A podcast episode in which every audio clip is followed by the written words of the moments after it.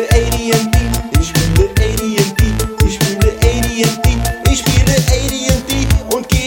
AD&D Con. AD&D, Homies AD&D, AD&D. Hello, everybody. Welcome to a very special episode of Zockbox Radio. This time, uh, in English language, but not about the English language. Uh, we have a, a great guest uh, tonight, and this guest, uh, Connect, is brought, or we got into contact uh, with him through uh, old Jeffer, uh, Jeff S. from Buddy Scott Entertainment, who uh, I think he learned or he studied Russian at uh, university in some capacity, but is now off and can't be part of it tonight. So shout out to him. Uh, he sort of, you know, pointed us in the direction of Kod Connect and all the things that we're going to hear uh, now about. And I hereby hand over to Hassran. Дорогие друзья, мы рады представить вам сегодня первый эпизод нашего шоу по русскому языке. So, all jokes aside, we do have a treat for you. I think Seti already alluded to it, and uh, I'll try to make it as short as possible so we can get uh, our esteemed guest talking. Kod Connect, who's the man behind a lot of projects or the project related to this thing, this game we're going to talk to, about today, which is called Zakoldovannaya Strana, which roughly translates to the enchanted land. And um, when when I was talking to people before this, um, I was jokingly referring to it as uh, um, Russian bootleg D and D, and I think there's a kernel of truth to that.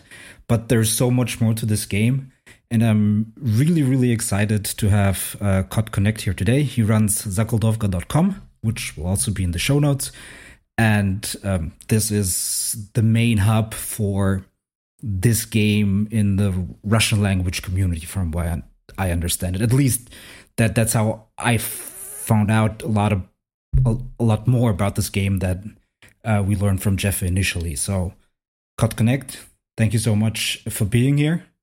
From the Zockbox team today, with you are myself, Hassran, Settembrini, who was kind enough to provide the introduction, and um the other part of my of my broken heart, uh, Blut und Glas. Hello.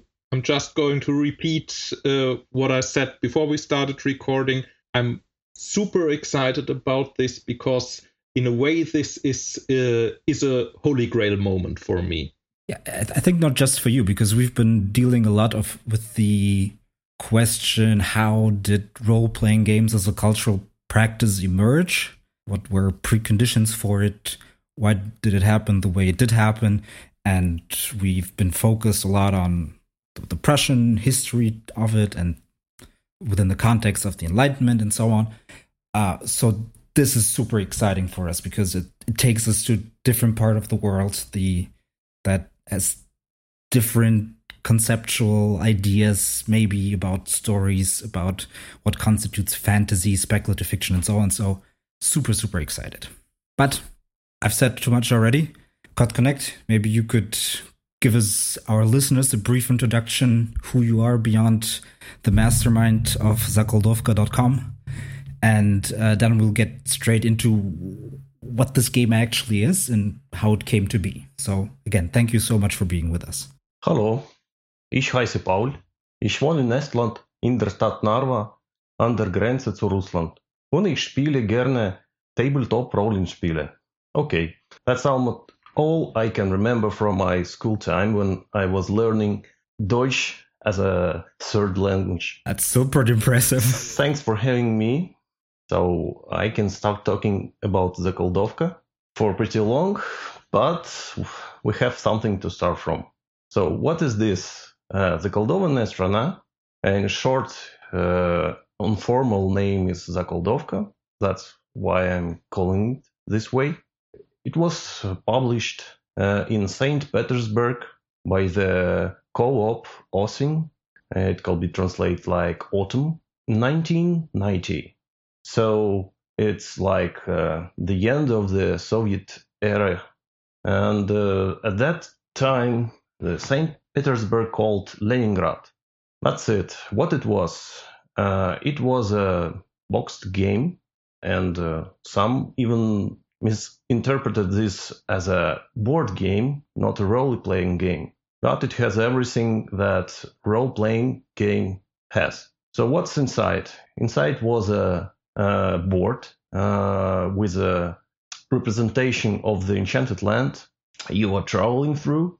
Uh, it has uh, points on it connected, and there there were pawns that you can use to mark your position on the land, and there were points uh, to place uh, cities you can visit, you can explore, and you can loot. There also were, were a card deck with monsters uh, called in this game Dangers. And uh, there also were two booklets uh, one for the rules called Instruction, and one containing the whole uh, adventure called the Presenter Book. It's like a DM guide, but there is no rules inside. So, what is inside there? There were actually uh, paragraphs, uh, maps, and the description what is where and what's happening when uh, players visiting uh, those locations. So adventure. Okay, so so an adventure module already. Yeah. Okay. And there were uh, several dice. Yeah, there were six-sided dices, but they were different. Two of them were six digits.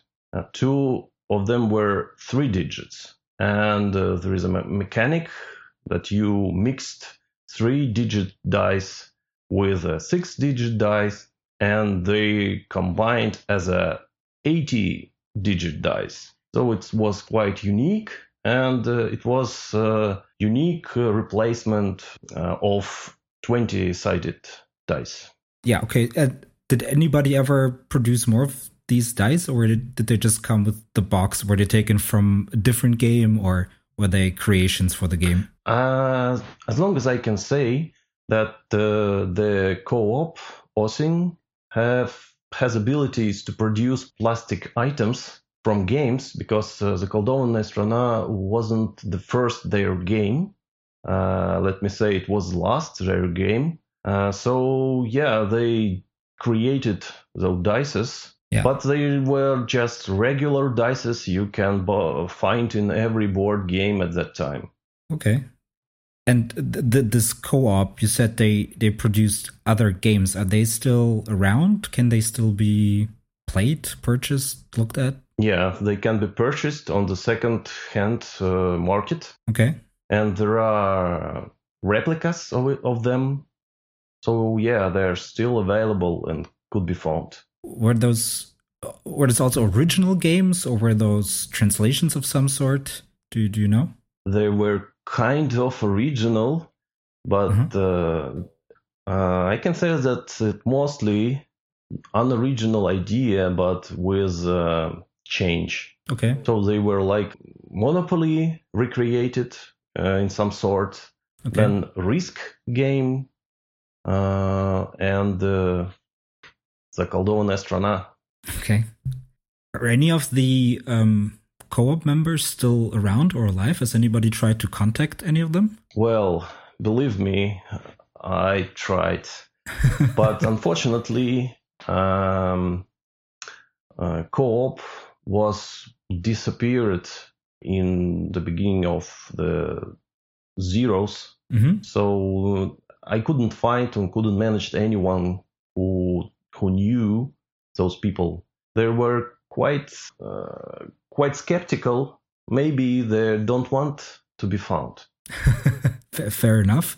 Were they um, considered politically radical? I mean, were their games in danger of being uh, monitored by the state at that time? Was that any? No. Was that any concern? Uh, okay, let me describe the situation. Uh, there is a Goznak, Russian joint stock company responsible for research and development as well as manufacturing security products, including banknotes, coins, stamps, and medals. And the Ossing co-op was kind of related to this big organization. Okay. And it was a time when the local business just began and there were some way to make money on the side, and uh, no one knows who was in this uh, co-op, uh, how they found uh, money for that, how they uh, were related to Goznak. So maybe they were just people to make money Mhm. on some foreign ideas of uh, of the board games, and so because of this, they don't want to be found. Fair, fair, fair enough. Fair enough. Is there? You, you've obviously done a lot of research, and I uh, had a chance to look at some of uh, your uh, YouTube lectures and some of the articles on uh. So I have a basic shape of, of of the game and some of the circumstances. Um, but can you relate how? So do do you have an idea how this game came to, to be? Like, is it is it based on another game? Is it purely original? Um, do you know if the co-op authors had contact with any other gamers before they um, did their role-playing game? And yeah, and maybe as a last question, was this the is this the first Russian language role-playing game that we know of? Okay, let me start from the last question. Yeah, I believe that Zakoldovannaya Strana is the first role-playing game, and it's uh, kind of something in between the board gaming that was very popular at that time and role-playing gaming that came after. Mm-hmm. So it was something kind of familiar for those people who were playing board games because the visually it looks like kind of uh, uh, role and uh, move your pawn uh, on the board Yeah. and you have a pile of cards uh, that you had in Monopoly. That uh, in Monopoly it was event cards, but here we are, we have monsters. Yeah. But it looks something that you are used to, uh, and there were nothing before that. I can definitely tell that Zakoldovannaya Strana has roots in uh, Dungeons and Dragons. Uh, as we will speak, uh, that you will uh, know more mechanics. They are absolutely D and D like Mhm. in their core. So yeah, So you think that, that, that there is some some sort of D and D precursor to the Enchanted Land? absolutely. Because I think even even the Russian language Wikipedia article on it notes that there was some speculation about some sort of Polish translation that was used to come up with um, Zakoldovannaya Strana. Yeah, there is a let me say legend Okay. because there is no evidence, there is no any proof, and I personally trying hard to find out to find anything that could be used as a mm, precursor for Zakoldovannaya Strana other than D&D or something in between, but there is no any evidence that the Poland is the source. Okay. It may be uh, England. It may be something different, even USA, because Goznak is a government structure uh, with uh, their connections uh, abroad. hmm So uh, nothing to to tell for sure. But there are some rumors that yeah, at that time we had uh, audio piracy coming through the Poland uh, audio records, and that's why for many people Polish uh, meant to be something that came from West. Okay. Okay. So so, so the, the legend is kind of comes about by other cultural artifacts finding their way to the Soviet Union through Poland. So like this way of transmission is was assumed for uh, Zakoldovka as well. Yeah, I believe so. Okay. Um, maybe just for the for our listeners for context. So uh, when uh, Goznak was a, uh, is actually a state uh, company, what what is useful to know that in this time and even before 1990, there were uh, some cooperations going on bet- on the, on a very high level between state companies in, in the Soviet Union and United States. I think the most famous example would be Pepsi.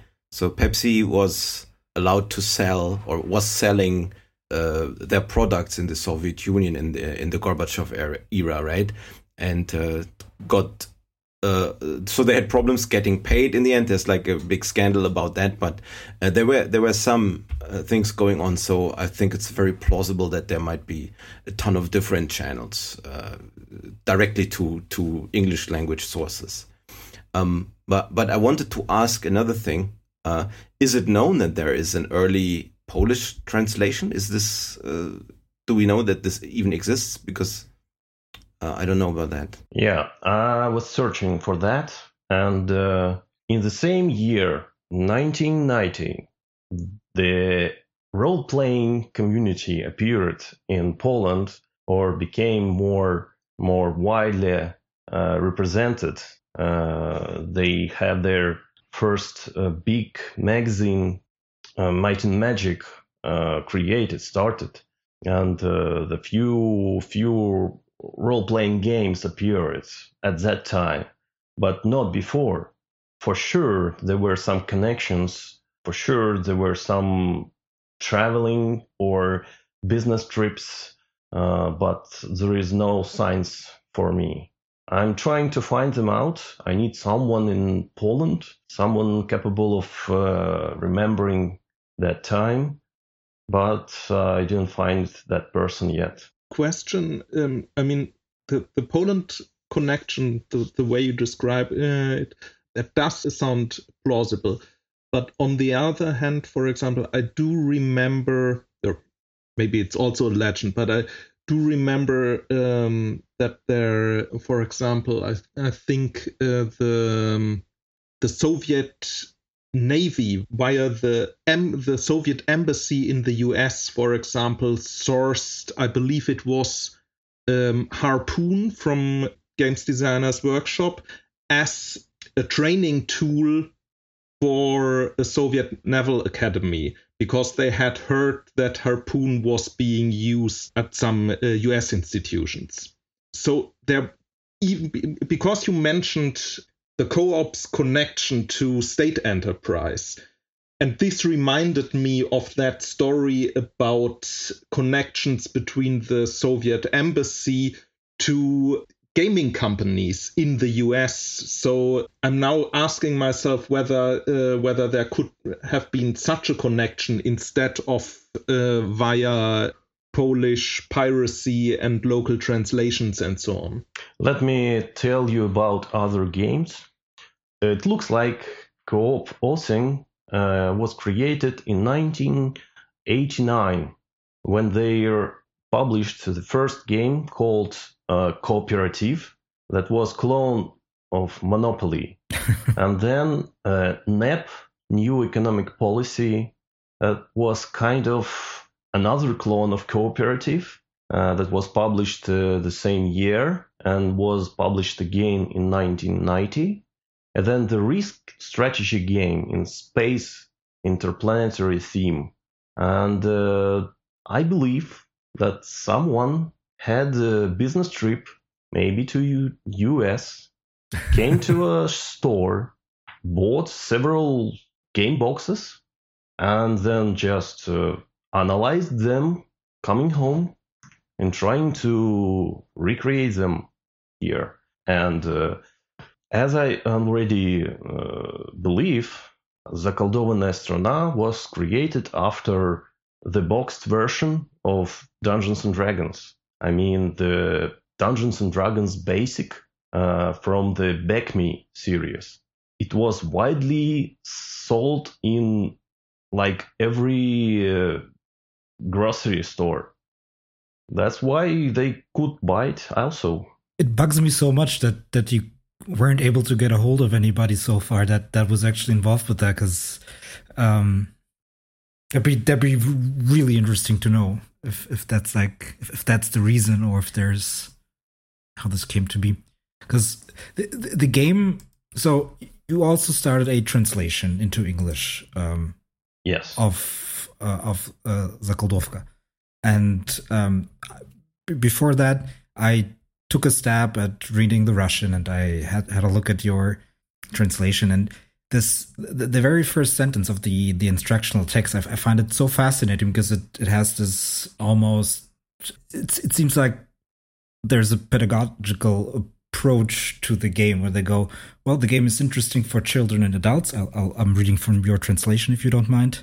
Um, yeah, sure. It promotes the development of abstract thinking, develops imagination and intuition, which I, am not sure. Is it something that the uh, that that Gary wrote about in his conceptual introductions for this game, or, or was it something that that we see in the basic games? Uh, not in this wording, but but but do they do they take up this this well, trying to make this more of a cultural practice and trying to frame this within this I don't know framework of personal development?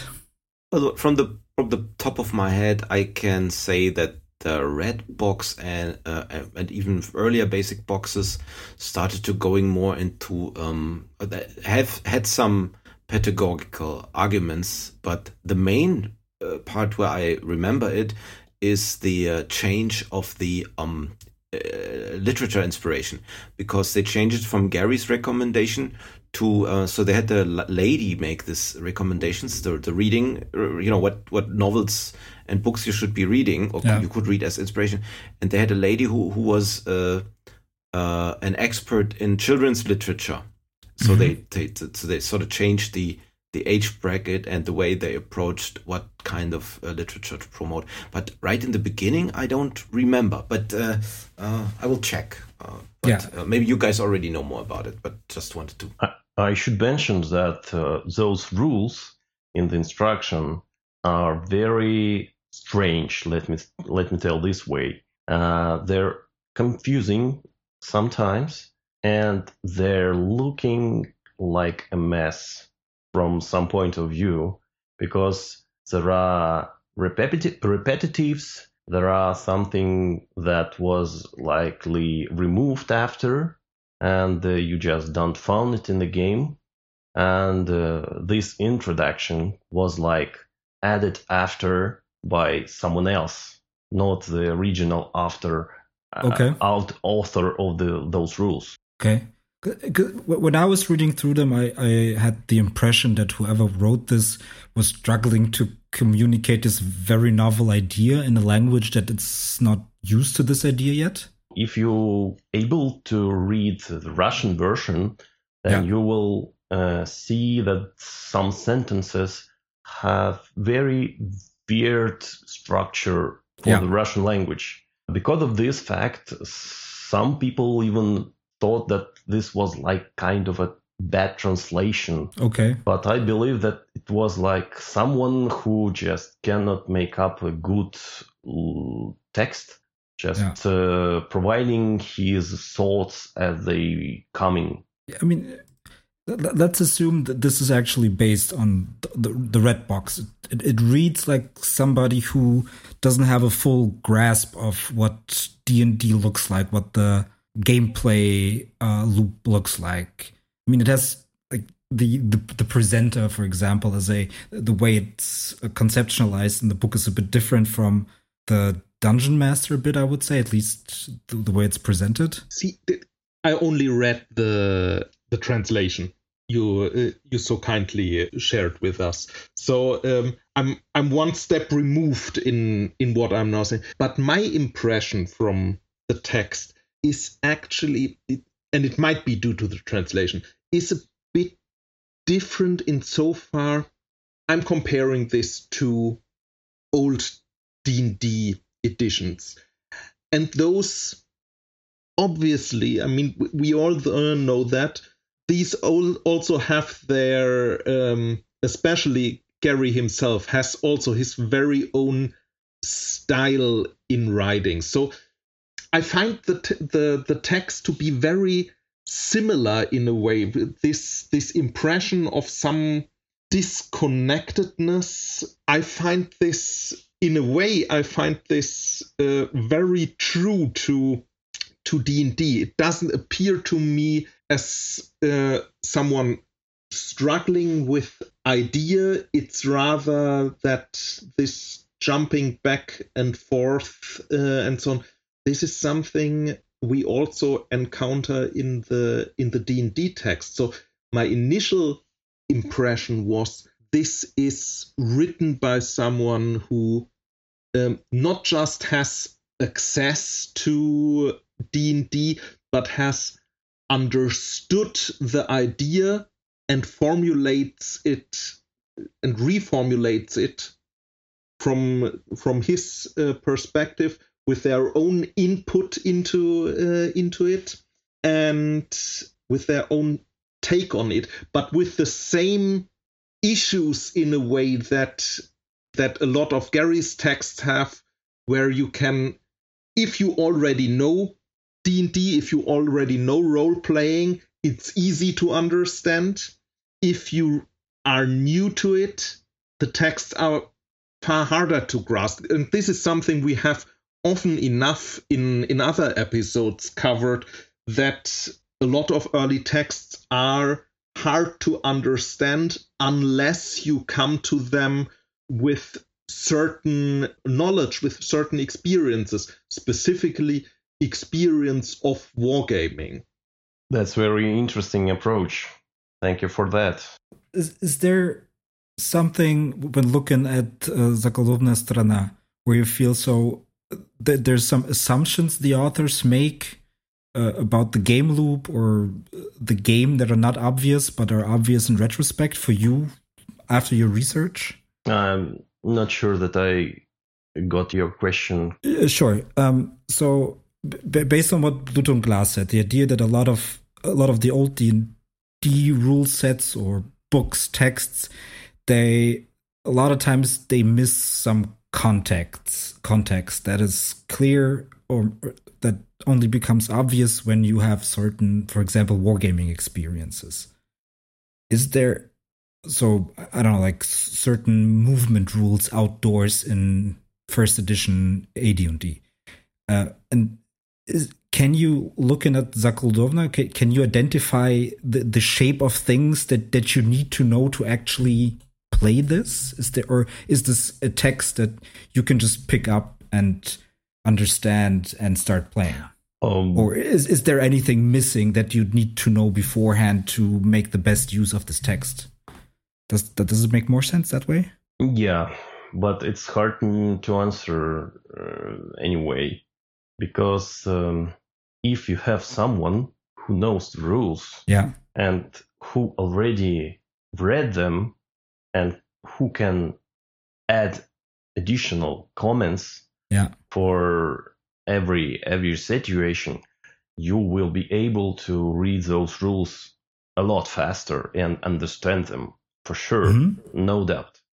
Uh, but uh, there is another version that uh, someone who was able to play the game Mm-hmm. somewhere during the trip, maybe he didn't manage to buy that box, but managed to play that box. And Mhm. as he came back, he was trying to remember those rules yeah, and some of them were clear in his mind and he Yeah. put them more clearly but some of them were not so it was put some vague but it was very clunky because as he was trying to remember anything he was going oh and i remember that there was a, such a thing i need to put it here because i uh, remember it right now yeah. not because it's like a better structure for the book. hmm Okay, okay, I, see where you're coming from. So maybe to ground this more in actual history. So uh, the co-op publishes uh, the game. Yeah, I think there were it was in the what 20,000, 30,000 somewhere like that. 40.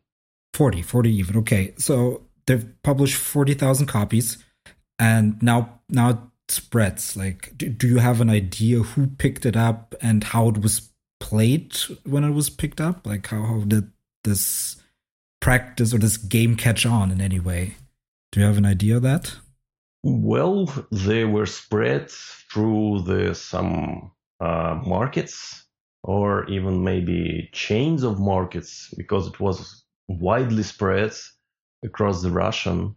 It was a struggle for the young ones to understand how to play it, but the flexibility of the mindset was uh, like, okay, uh, I got this rule. We will play this way. Okay, I don't understand this part, but we will play this way.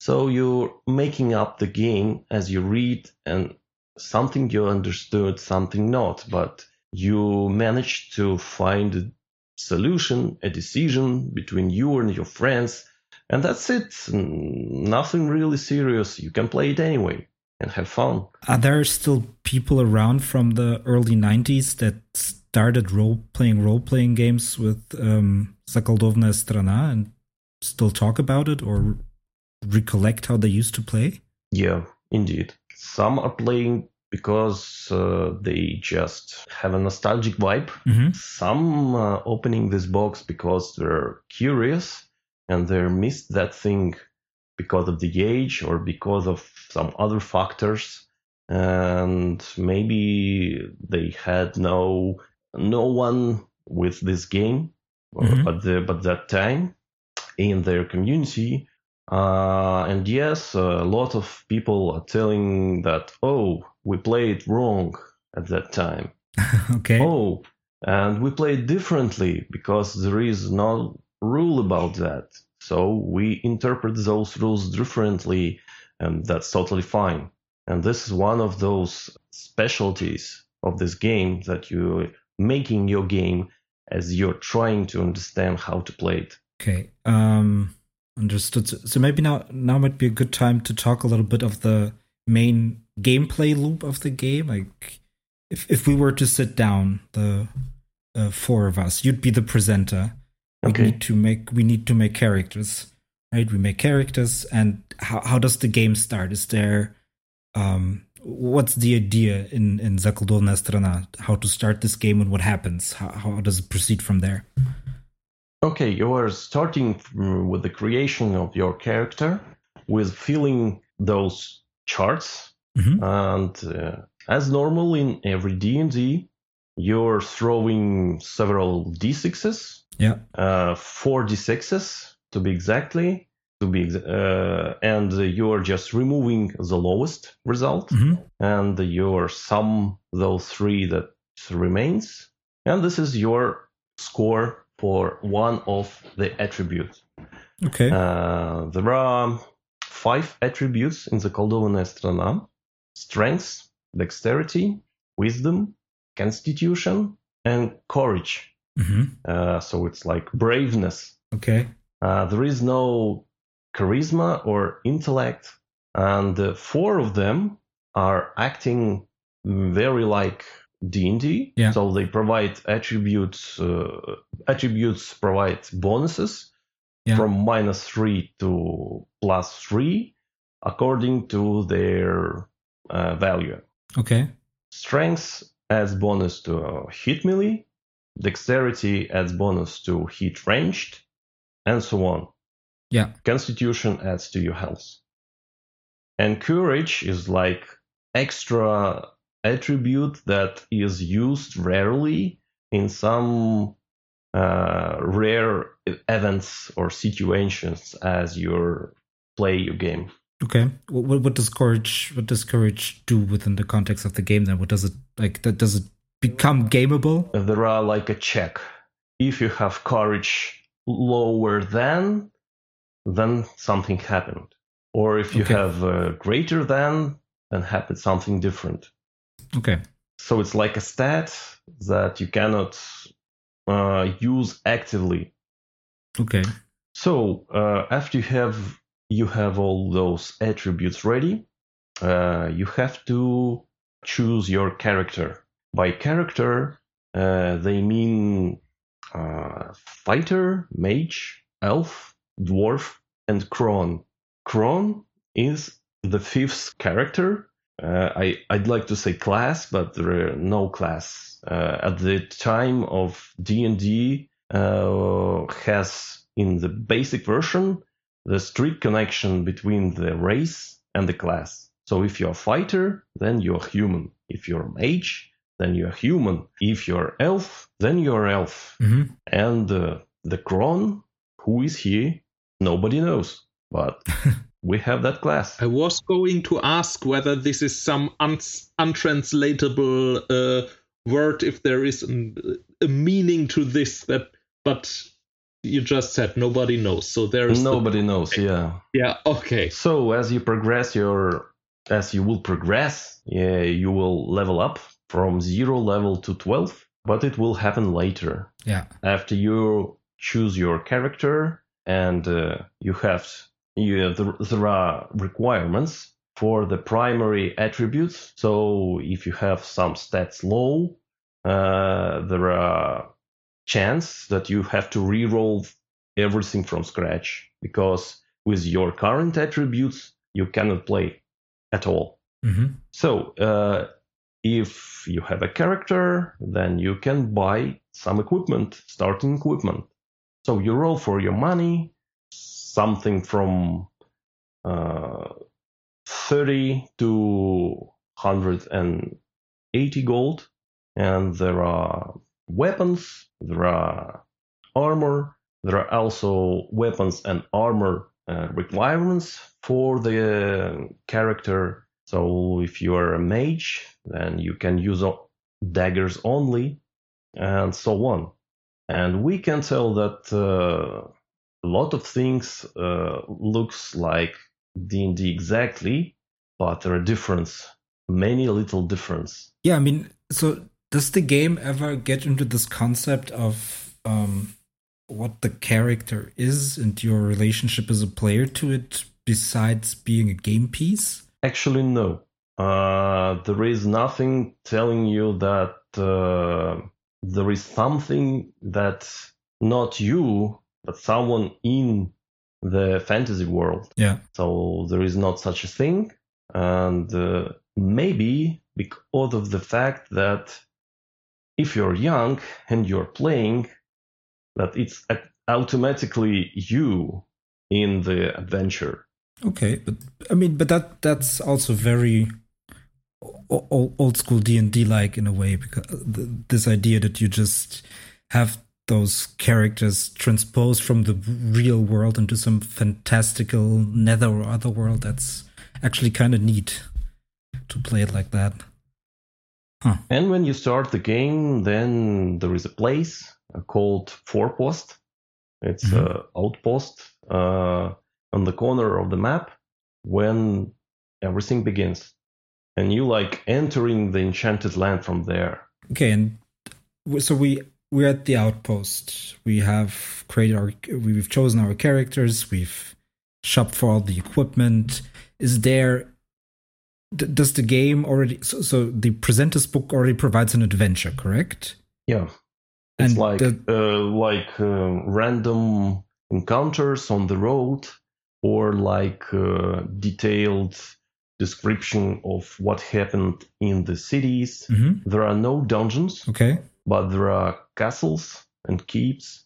And how does this look in, in, in practice? If if you're we start this game, we're at the outpost. Now, do we just decide? Okay, we need to get to the city to to, to the next city to find somebody else, or what's Uh, okay, how does the game set this up? the main plot is that this enchanted country is uh, corrupted by the black mage, and you have to free this land. And this is The- like that's all. hmm You have your road to follow, and you have your adventure to face it. Okay, and does the text ever conceptualize this idea that you can play different adventures with this rule set, or uh, use a different map? Maybe is there anything like that in the text? Uh, there is no text telling you that you have to add something to the game Mhm. or you have to change something, but the way it exists, uh, Yeah. the point, uh, the, the events that it contains, there are not Yeah. enough of them from the very beginning.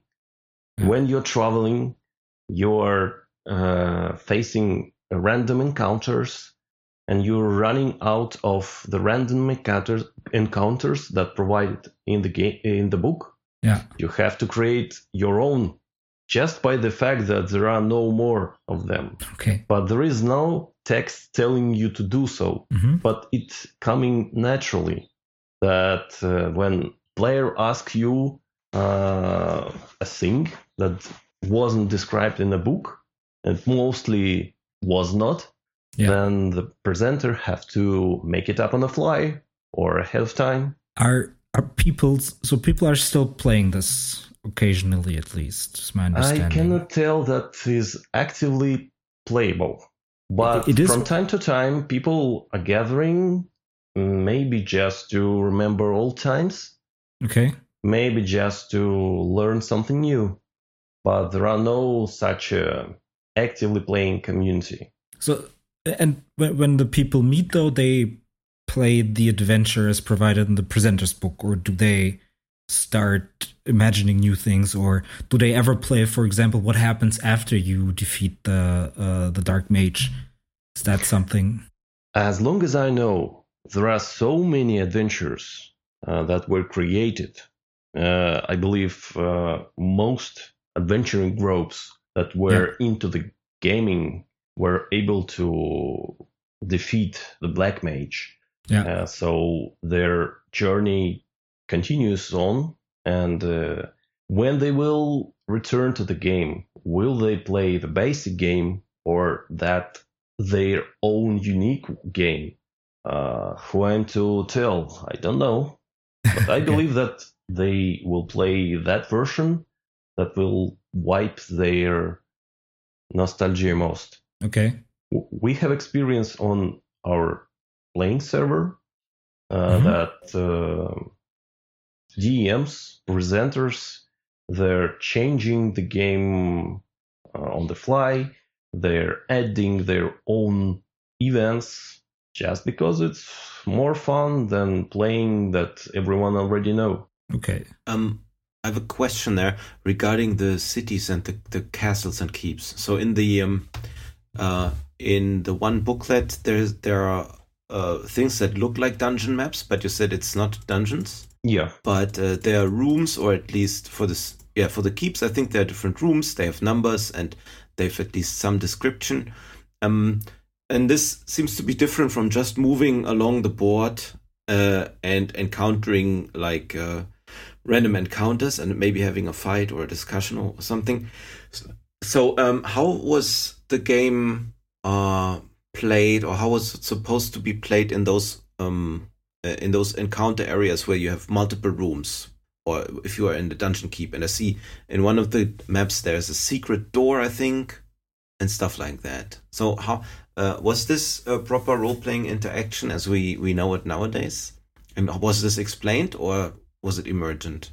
Uh, if you see uh, the city map and you have all those uh, areas numbered, Mm-hmm. and you see the arrow point when you're entering this city, then the presenter telling everyone what they see as they enter, and they're free to choose uh, next direction Mm. they will just turn to room one or room three, or they will continue through the corridor 11, let me tell. So everything is numbered, and the presenter just reads what's happening there. Okay, so this this would be uh, what I think Hassran would call the, the role playing method, right? The role playing method uh, gameplay loop. Uh, Yeah. Yeah, yeah. description and reaction, description and reaction.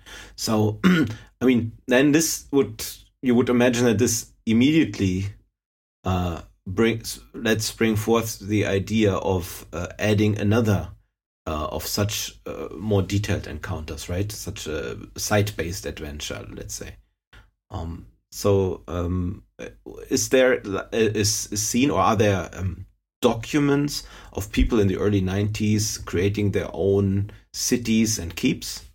Yes, they are, and uh, we have we have several of them in our community. So uh, I'm up to edit them to be readable in the PDF form. Nice. Uh, right now, they're like photos from old uh, old notes notebooks, but uh, we I I want to keep them. I want to save them and to edit them to be more readable and shareable form and who knows, maybe even translate them. I mean, Yeah, that would be great. That Yeah. would be so. I mean, I'm just sitting here thinking I want to play this. And yeah, there is a kind of a neat me- mechanic that uh, you have special places on the map when you can put uh, a city, but uh, the city is like random every time you're starting your adventure. You can put uh, those cards. Uh, there, there are also uh, city cards just with numbers and icon o- of the city uh, you can put them uh, across the map, uh, backside up, and you never know what city is this be- uh, before before the time. so But the next adventure, you can just uh, have a different uh, city location, and uh, this structure lets you add your own cities. There are 15 cities uh, in base uh, in the base ver- uh, version, but you can add your cards so uh, easily. so regarding those cities, um, could you spare some words on how they are, what the description is like, and the level of detail and modeling? Are there maps for those cities with keys or? Yeah, uh, that's what we how- talked about. Those are the maps. Oh, I thought that those were just buildings, not not the whole cities. No, th those are the keeps and the towers and the cities and Okay, they, okay, okay. They have these dungeon-like maps. That's what what he uh, what Okay, so so, explained. yeah. so those includes the cities. Okay, understood. Yeah. yeah. They mostly one level. Yeah, understood. And so uh, the, the the placement, the random placement of city cards suggests that there was at least some thought of replaying this adventure as if it were a board game. Yeah, It sounds like where you, where you yeah. have this additional element of replayability. Some players Um, just marked mm, city numbers on the map from the very beginning, and it was always the same map. Okay. Maybe not to not to forget where was last time. Uh, some were playing random. Okay, understood. And how long how long does it is uh, take to to complete this adventure usually? Is there Years. do you have experience with that? Years? Is it Yeah, okay. it could be played by years, and it could end in in a day. I mean, you can die uh, every day. You can die Okay. at zero level, facing the dragon. What I wonder what, what what happens when a character dies? Rules say that uh, you just uh, expelled from the game. That's great. Expelled. You go home. Yeah. yeah. Well, fair enough. I mean, there were clearly a liability. Um, so I get that. Uh, but how was it handled in practice? Was was so? It doesn't seem like there was a way in game where you could resurrect somebody or something like that. Or Yeah, there was there was a there was a spell resurrect of resurrection, Mhm. but it's like uh, the, the the the top the last level. Uh, okay, and but with the the the game as it is written, does it account for this idea that people start? Well, okay, so one of our allies died. Now we're trying to get him resurrected. Let's do that. Is there a way, a structure to handle this for the presenter, or would they need no, to? it's up to up to DM. Okay, Yeah, would this fit in the regular game loop or say okay so you as a dm you decide well maybe there's somebody like some sort of witch in another city that can help okay. Let's finish. Uh, let's finish the loop. yeah You are traveling across the country. You're facing dangers. yeah You're killing them, and you're gaining gold from them, and you're gaining experience experience points. do And- you have to uh, is it assumed that you have to kill them or can i ally with them and Uh, You can actually because they have uh, they have a table of Mhm. their uh, relations.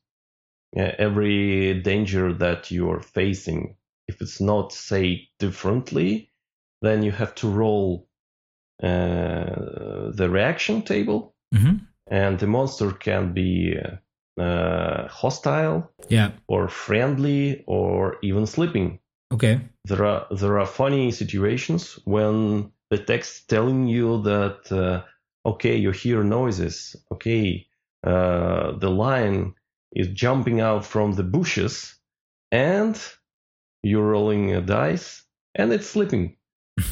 Okay. It happens, happen, happens to the best of them. I mean, sometimes yeah, cats, cats, they love to nap. Yeah, You know how it is. really tired. yeah. Out of a sudden. Okay, So the noise must have been snoring. Yeah, exactly. Maybe. okay, so when you're gaining experience, uh, there are two options. You can kill monsters on you, or you can buy experience points in the t- market for the gold. There is a there is a Mhm. marketer troll, uh, troll, uh, and in fact, uh, this is a, we will return to this one later. But uh, it like market owner that owns every market in every city. When you visiting a market, then there is a turtle. Is it the same turtle? We don't know, and he is invincible. You can't kill him. Mm. Interesting. So yeah, uh, like uh, old school D and D was all about not primarily killing monsters but uh, looting treasures. We can tell that uh, the Koldovana Strana also provides this ability. You may just escape from the fights, hmm and there is a mechanic that letting you escape Yeah. and uh, you can just uh, loot treasures and uh, gain experience points from there. And so in in pre second edition D and D, usually there's a lot more experience gained from treasure than from slaying monsters. Is this similar in Zakoldovannaya Strana? Uh, I can tell that, uh, frankly speaking, you're gaining uh, through the killing in the Okay. Strana mostly because Yeah. there are more monsters than treasures. Okay. So uh, when you're gaining experience points and you have enough of them, you're leveling up. And like in old D and D, uh, different classes uh, have different uh, requirements to gain next level. hmm And as you level up, you roll d6 to add to your uh, heal, uh, hit points. And then you're, if you're lucky enough and uh, you have ability to gain new spell, then you have to choose which one spell you gain. So by the book, if you're reading cre- clearly, uh, so only one spell per level and uh, some levels some spells are like um, one time usage so casting spells is hard thing in the Koldovna Strana. Okay. And I think I think all characters have access to spells at some level, right? yeah even a fighter Yeah. Just slower spell progressions, we would say today. Yeah, Yeah, I was going to come to that um, because I th- that that was one of the differences that immediately struck me. You said it. You said it earlier that there are a lot of of differences actually to D and D, and this is what I find though so fascinating. Including, for example, maybe this is the the, the major one aside from the crone um, that everybody um, is able to cast spells that i found for example very interesting about um, about the game and looking at the at the different characters and also uh, this idea of starting at level zero and that first level is actually something you you first need to to attain by facing your first dangers. That maybe if we if we have the time i would love to hear more about um, about other differences between d&d and uh, and the game. Okay. Uh, Yeah. i can manage uh, one more interesting connection between d&d and um, uh, this game uh, one danger called Bargle Mhm. sounds very strangely familiar to those who read the red box uh, rules because there is a starting uh, like demonstration of the game in in, in the rule book starring Bargle, uh, yeah uh, the evil mage and uh, the very same evil mage we have in the Koldovan Estrana. Ah, very good. It's uh, one more connection to the version of Dungeons and Dragons it was made about. Yeah, I, I would like to ask some questions regarding the artwork and the map. Maybe this, uh, if we can find some time for that. Okay, let let us continue through the artwork. Yeah, um, I mean, you probably can tell us a lot about it, but uh, I was really struck by the high quality of it and uh, I was, uh, I mean, partially, uh, I think it's because they somehow were in the business of making board games, so they must have had access or have been artists themselves. But um, yeah, and for those listeners who can't see it yet, uh, we have a very colorful map. The map has these points with different paths, and the map is actually, um, uh, at least as far as I know, if I compare it to products from uh, the German Democratic Republic, like from Socialist Times, then it's actually pretty high quality in the printing, as far as I can see from the images. And the uh, the cards the city cards they are full color and they all appear, appear to be um, drawn by the same artist and i would say this it must be a very professional artist because it's um, yeah i mean if you see it it's it's really not nothing like early d&d where, where there's uh, just you know everybody and his friend trying to uh, trying to scribble something. This is uh, proper colors proper um, i mean it's it's um, a little uh, stylized and a, a, little bit like uh, uh, uh maybe animation or, or, or maybe a little bit like a children's book also or whatever you want to call it but it's definitely definitely a very very uh, professional style and the monster cards are totally different they look more like they, they could be uh, so they are black and white and they have different styles that must be at least two different styles maybe two artists maybe uh, yeah we will, we will learn more about that. Uh, but they are uh, pencil drawings or ink drawing, ink and pencil, I would say, and um, they could be in in a in the red box too. I think um, mostly. Um, yeah, but uh, this is just my impressions. Uh, yeah, please uh, tell us more more about it. It's really fascinating. Also, the cover image that's very striking and very well done.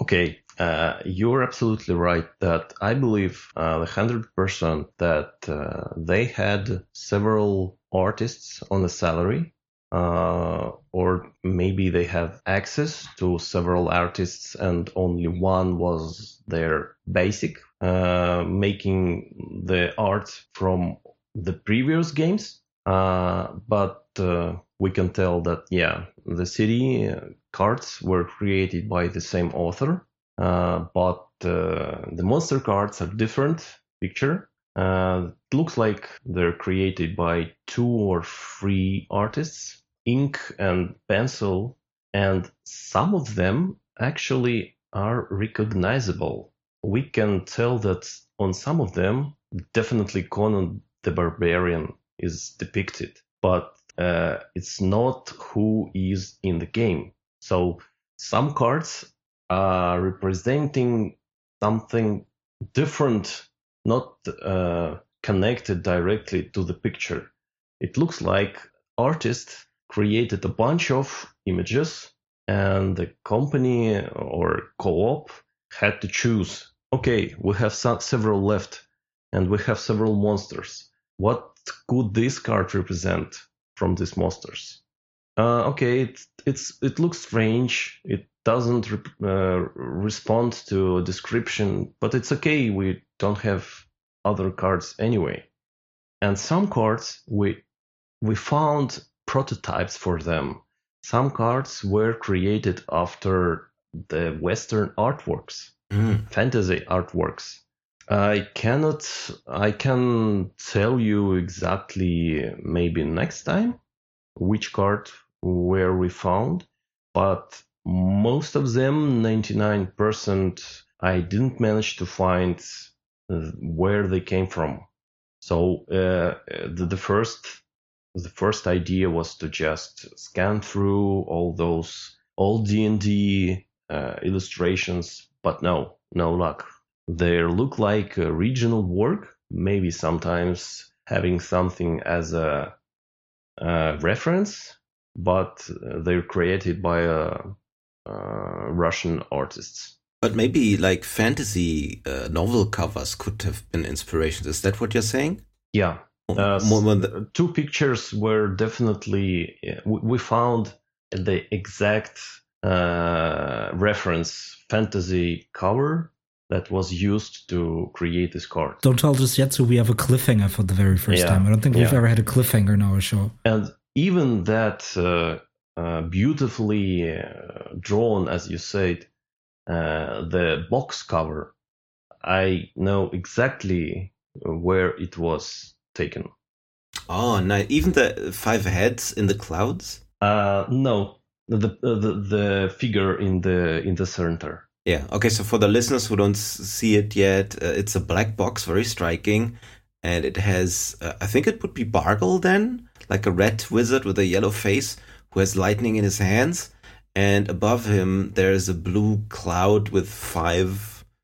Uh, pretty well drawn faces looking out, and I don't know. Are those faces supposed to be the adventurers, the I, be- heroes? I, be- I believe yes that those faces represent adventurers, and this uh, red person represents the main antagonist, uh, the black mage. Mm, very good. Okay, perfect. So we'll find out who who who, who that is in the real world soon enough.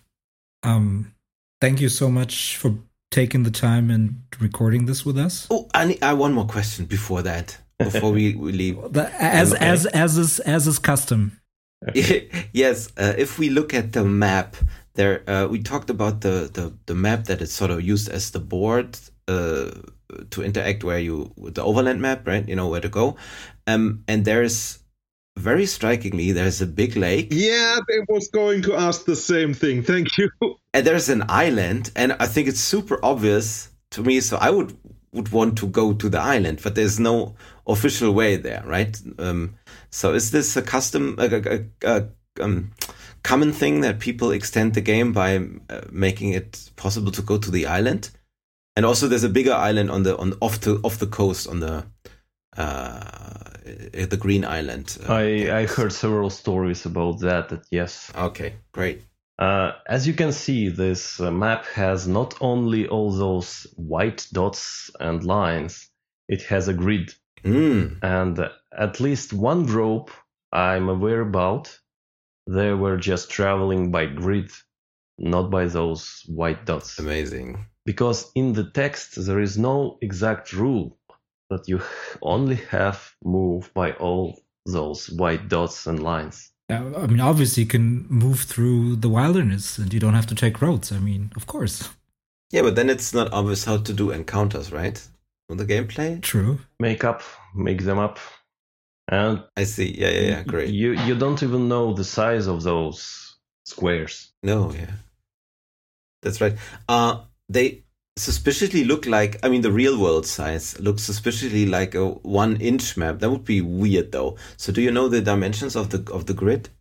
I can measure them. Yeah. I would really be interested in that. Uh, okay, that could be done. Nice. And would you agree, or I mean, can you say something about the quality of the printing? Because it from the pictures really looks really really good.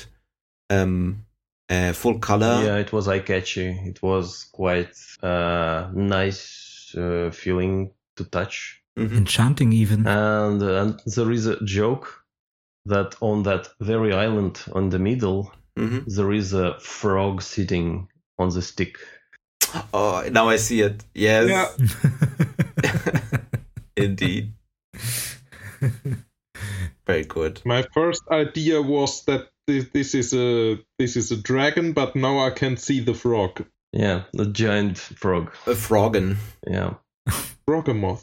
Very good. Amazing. Yeah, I mean, like uh, these uh, uh, some of the more art punky games, they would kill for such a map, right? So, I mean, they the, the they are sort Especially since it's a point crawl. yeah, they really would love and that. a square crawl- crawl It's at the same time. nice. No, but I, I really love the map and the the city cards. And Settembrini, you earlier compared it to to an animation style. I think this rings true. It the two things it reminds me of is illustrations in in Russian children's books. The the style somehow, and th- this fits with uh, with some Soviet era animation movies. Uh, It has that it has that vibe. May- maybe just because it's a 90s game from Leningrad, so I'm that the I'm making that connection in my brain somewhere, but looking at it that that it's the same vibe I uh, I get. There are a lot of uh, board games at that era. You just can find those maps, images, and compare them. Yeah. Okay, uh, which one should we look at? Oh, I cannot uh, cannot tell the name right uh, right away. But uh, there are sites uh, with just the collection of old Soviet board games or something like that on the Russian language. So then maybe one more thing we can discuss when we meet again. Yes, yes, definitely, definitely. Settembrini, Yes. since you had the last question, I force you to do the closing. Oh, um, okay. Thanks very much, uh, Kod Connect, for, for being here and uh, enlightening us on this, uh, at least for us, uh, new thing, which is actually very o- uh, well, relatively old. And um, we, we are very delighted to to learn more about it. And yeah, thank you for taking the time. And uh, yeah, that this should, we hope that this is the start and not the end. And thanks everybody. Goodbye. Cheers. Take care. Yeah. Tschüss. Goodbye. Cheers. Bye bye.